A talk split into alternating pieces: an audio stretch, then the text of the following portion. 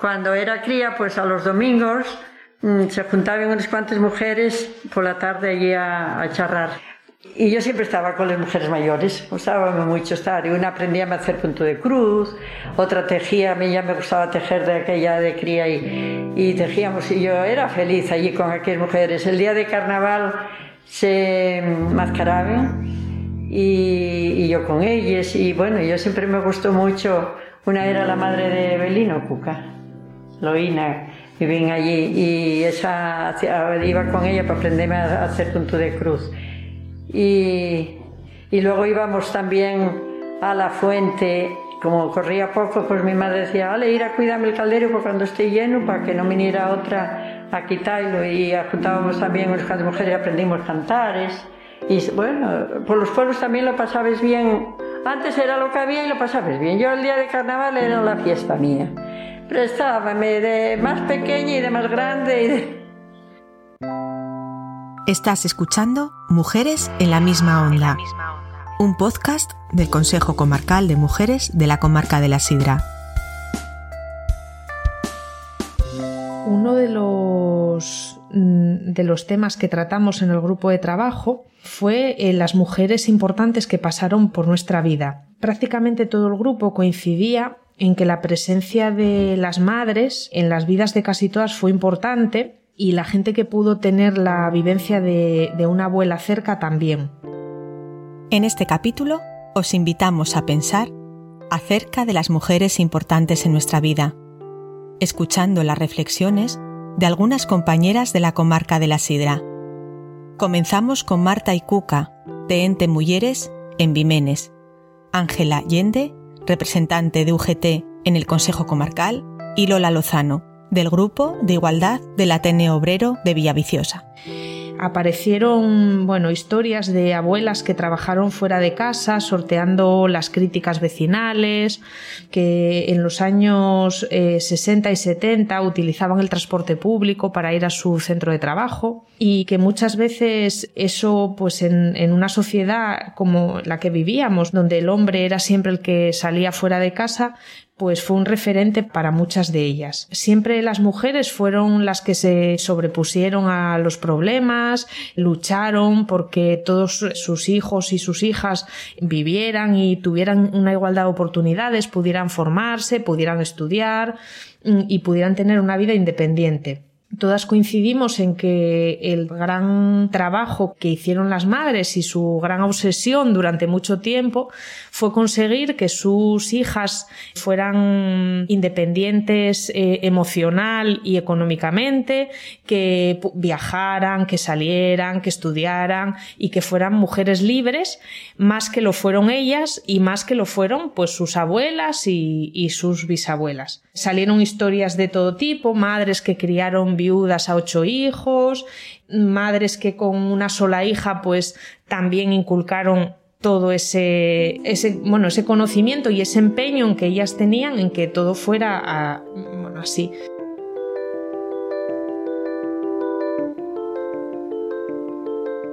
A mí, pues yo, por ejemplo, oirásme mucho decir de mi madre, porque como era la última y siempre estuve muy al lado de ella y les, mis hermanos también, los mis hermanos y los hermanos todos, pero hay dos que fueron muy, muy yo, mi, madre y mi abuela. Yo tuve una abuela que prácticamente estaba, vivíamos muy cerca, ¿eh? mi madre y yo, pero ella estaba así siempre, así como algo enferma, entonces estaba yo con ella para trabajar, y yo como me gustaba, pues fíjate, bajábamos a lavar el río, yo a cargar agua de la fuente, a, fregaba, era una casa grande de madera, y, pero era yo feliz así.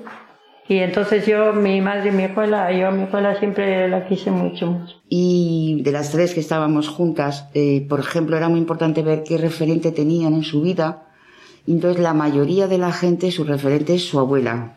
¿Mm? Es muy curioso, porque ya no es la madre, ¿no? O sea, la madre es la que educa, la madre es la que eh, sin embargo, el referente es su abuela. Y más en aquella época que las abuelas tenían ese tiempo de estar contigo en la cocina, de contarte historias y bueno, no había tanta tele, no había tanta historia, no tanto juego.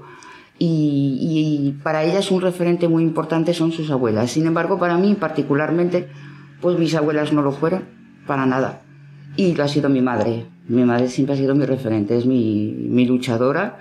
Y hasta que falleció fue una luchadora, una mujer además eh, con una personalidad muy fuerte, muy potente. Y yo creo que eso pues me ayudó un poco el que ella fuera así para no dejarme pisar en esta vida, ¿no? Y luego, bueno, pues la educación en un colegio es básica, colegio, instituto y en casa. O sea, si en casa un niño, una niña, ve que la pareja eh, actúa de la misma forma, en igualdad ante todo en casa, quiero decir, uno puede trabajar más fuera, otro más dentro, uno en la cocina, otro plancha, otro tal, no hay ni que educarle, él ya lo está viendo.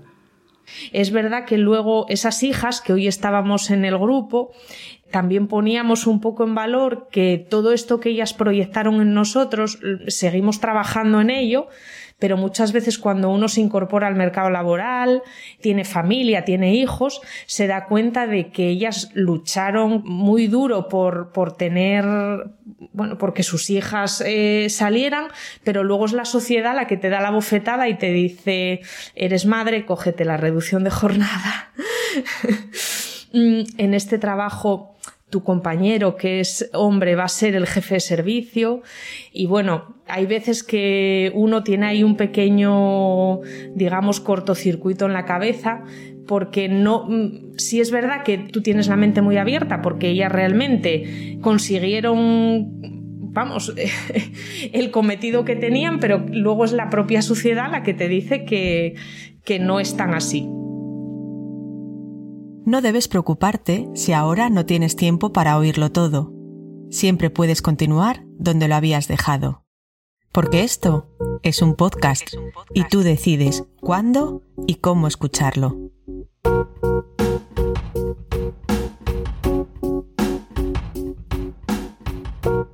Continuamos visibilizando a nuestras referentes a través de Miru Álvarez, de las asociaciones Flor del Agua y Tiempo Propio de Villaviciosa, Isabel Ordiales, de la Asociación de Amas de Casa de Sariego, y Elena Arias, concejala de la Mujer de Sariego. Pues bueno, yo, mi madre y mi suegra, porque me ayudó mucho, me daba muchos consejos y fue muy importante para mí. Y yo puedo decir que mi abuela y mi padre fueron los mejores consejeros que tuve. Bueno, como en toda familia, que fuéramos personas honestas, trabajadores, Sí, sí, para llevar la casa y en fin. Ella siempre me decía que yo tenía que ser la que llevase el dinero y todas las cosas que a pesar de que él era su hijo y era hijo único, pues ella ella siempre tiró por mí. Dice, ya la madre del dinero tú, ¿eh? Y, y en fin, siempre muy bien con ella. Pues porque en su casa siempre lo llevó ella porque era la que trabajaba fuera. Para mí, una mujer que marcó mucho mi vida fue mi madre porque quedó viuda con 40 años, ocho hijos, y yo soy la más pequeña de los ocho. Entonces, claro, ella me inculcó pues el trabajo, el esfuerzo y la lucha, ¿no? Eso es lo más importante que tengo yo de ella. Y el salir adelante.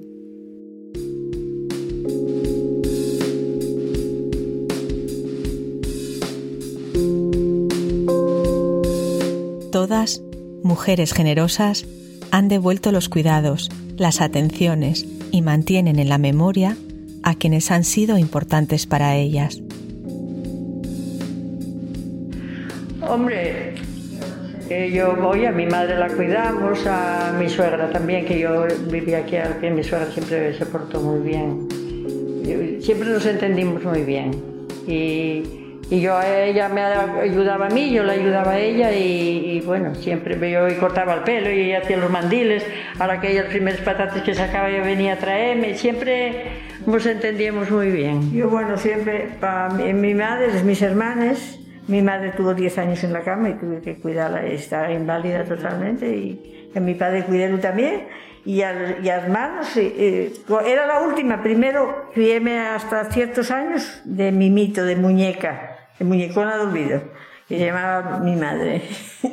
Pero luego tuve que, tuve, tuve que redoblar todo aquello que no hice primero, tuve que hacerlo después, porque trabajaba en la peluquería, tenía tres hijos, tenía mi madre mala, tenía el marido, el marido no estaba enseñado ah, tampoco, bueno, trabajaba, venía y trabajaba, teníamos siempre algo de ganado y huerta, y huerta, también trabajé en la huerta, tenía peluquería, siempre trabajé bastante.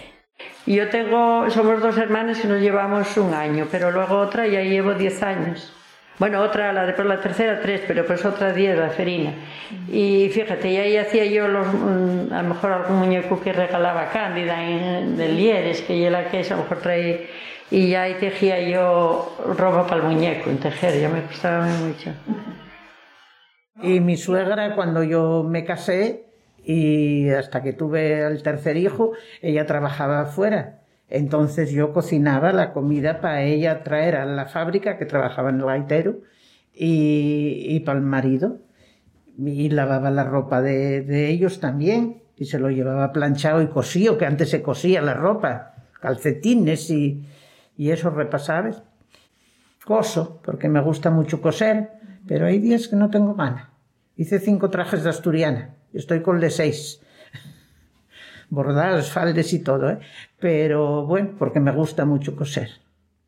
Cosí de modista, aparte cuando tenía los hijos todavía pequeños también cosía, para afuera. Y tuve una máquina de tejer industrial y hacía también de punto. Ellos lo saben porque ya les críes ya son los dos más mayores y ya saben lo que yo hacía.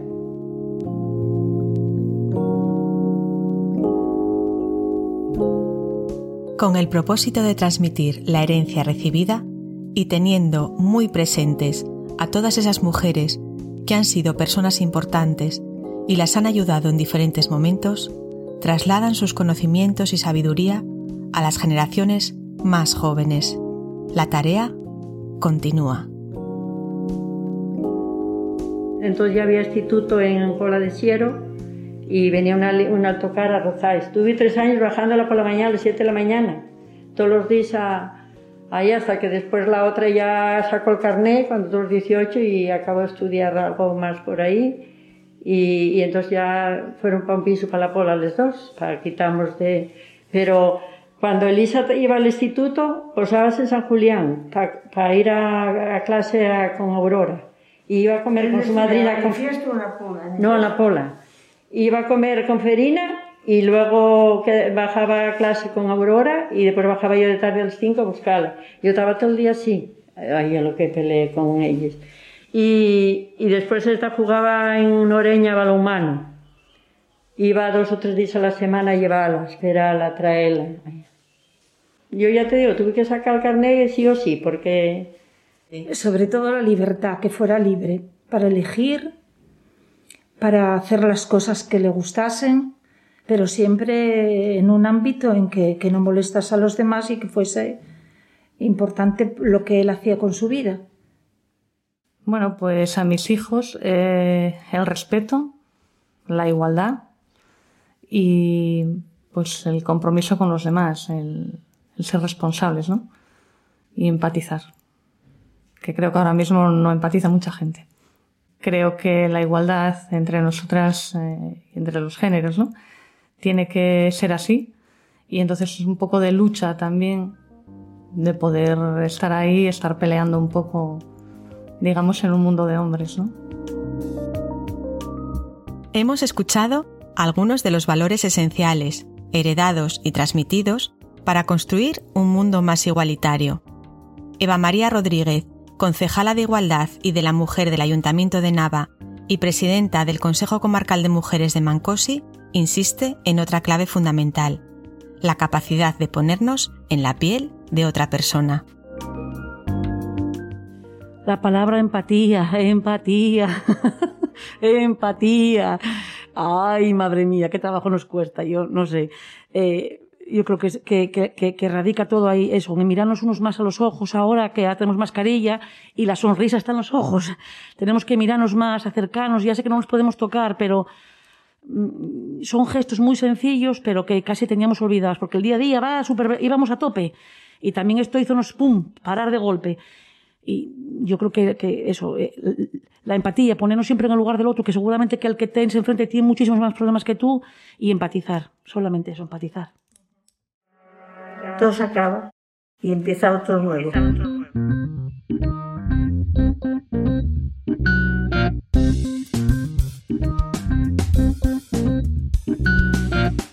Y en el próximo episodio, un año de cambios.